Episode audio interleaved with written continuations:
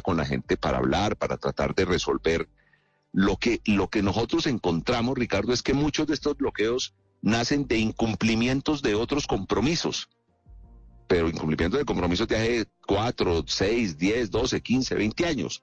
Entonces, lo que intentamos nosotros es armar equipos para ponernos al día con la palabra del gobierno, porque independientemente de que los compromisos no los haya hecho este gobierno, el gobierno es uno solo y uno tiene que responder y si el gobierno se comprometió, pues hay que ver cómo uno saca adelante esos compromisos. Ministro, le cambio de tema. Estamos muy, muy compungidos, todos, por supuesto el gobierno también, con el asesinato vil, cruel, cobarde de la patrullera Paula Cristina Ortega en Neiva, eh, a manos de integrantes de las disidencias de las FARC, de lo que se autodenomina Estado Mayor Central. Y hemos conocido lo que se conoce técnicamente como un radiograma en donde la policía alerta de que podría existir un plan pistola al peor estilo de los mafiosos de otros tiempos, pagando cuatro millones de pesos, Iván Mordisco, por cada policía asesinado. ¿El gobierno tiene información en ese sentido? Entiendo que la policía está verificando la información, no podemos afirmar categóricamente que eso sea así, pero tampoco podemos descartarlo. Ayer con el señor general Rojas eh, estábamos en el Cauca, él me comentó un poco la situación que se estaba viendo, primero miserable, miserable lo que hacen con la vida de una mujer joven, llena de alegría, llena de expectativa, esperanza, eh, sé que esto no le devolverá la vida, pero entiendo que los sicarios a través de un plan candado fueron rápidamente eh, capturados. Deberán responder y pagar por esa acción miserable que no solo el gobierno, sino toda la sociedad colombiana rechaza. También pues tenemos una política de paz, pero la política de paz no significa que vamos a abandonar nuestras obligaciones como seguridad y hablamos de una inversión importante que aspira a ser el, la policía, el Ministerio de Defensa y el Ministerio del Interior para mejorar eh, ayudas técnicas que nos den más seguridad en, en, en, los, en las regiones de Colombia, en las ciudades intermedias, en las ciudades pequeñas que tienen menos capacidad de hacer este tipo de inversiones. Las ciudades grandes, pues con sus recursos propios sí lo pueden hacer. De manera que estamos trabajando en eso porque esto es una combinación de mejorar nuestra capacidad de respuesta contra la delincuencia, porque ese acto de la que hicieron contra la patrullera en Neiva, eso no es un acto de guerra, ni de conflicto, ni político, eso se llama un miserable crimen.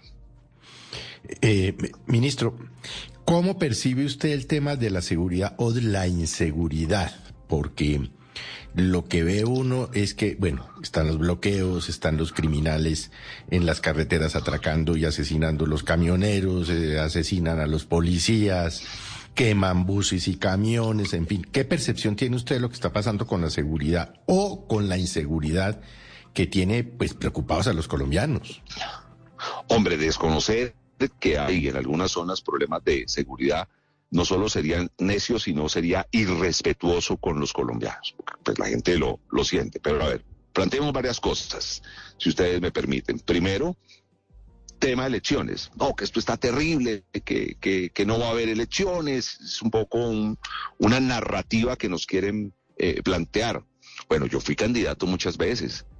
Y yo recuerdo elecciones en las cuales arrancaba en mi departamento en el Cauca y en seis, siete municipios sabía que no iba a haber elecciones porque efectivamente estaban totalmente tomadas por la guerrilla. Eso hoy no ocurre. Sí, claro, hay eh, eh, eh, dificultades. Cuando hicimos las inscripciones de cédula, el día que abrimos las mesas de inscripciones, en solo menos del 0,5% de las mesas hubo dificultades para abrirla. Básicamente ese porcentaje se presentó en el Chocó, especialmente en el municipio de Cipí, por el tema del paro armado del ELN. Bueno, pero terminó llegando la fuerza pública y terminó haciendo, haciendo inscripciones en el 100% de las mesas. O sea, estamos respondiendo y no va a ocurrir lo, que ocurrido en otras épocas en donde se suspendan elecciones. Hay un plan democracia, y hay unos militares, unos eh, eh, eh, policiales, la UNP trabajando todo el plan democracia y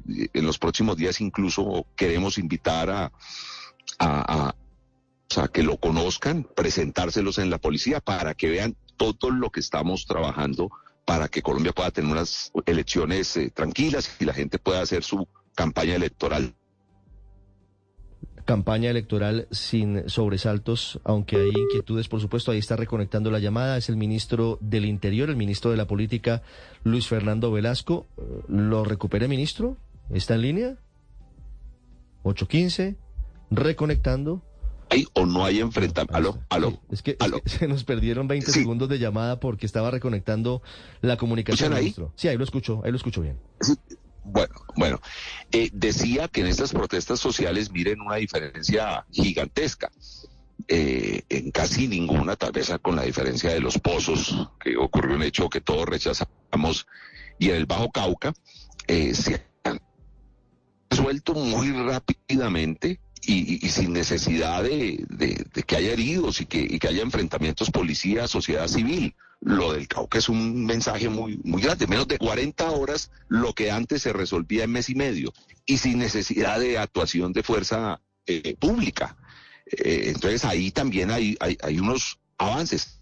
Claro, la gente sale, habla, porque siente que, que, la respuesta no va a ser eh, gases y, enfrentamientos, sino conversación. Y ahora, por eso le estamos diciendo, hombre, no salgan a, a bloquear porque dañan a la otra gente. Vengan y hablemos directamente. Tema seguridad mm, urbana y en algunas zonas eh, eh, rurales. ¿Tenemos problemas? Sí, claro, hay problemas en algunas zonas. La estamos enfrentando. Por ello, queremos mejorar con una inversión importante eh, tecnología para enfrentar esa, esa inseguridad. Estamos trabajando con la policía, con el ejército, con la UNP, todo este tipo de acciones y es evidente que comienzan a darse unos resultados. Cuando hay un atraco, cuando hay un, un asesinato, pues nosotros no nos sentimos tranquilos, no, no, no, tenemos que hacer muchísimo más. Pero si usted mira las estadísticas en muchos lugares Colombia, ve que a pesar de que se presenta esto, la baja es leve, pero hay una baja estadística que haya una baja, que, que, que no sean 10 los asesinatos, sino 8, pues yo no me siento contento. Es que 8 asesinatos es una barbaridad en cualquier lugar del mundo. Pero evidentemente sí estamos trabajando para enfrentar ese problema.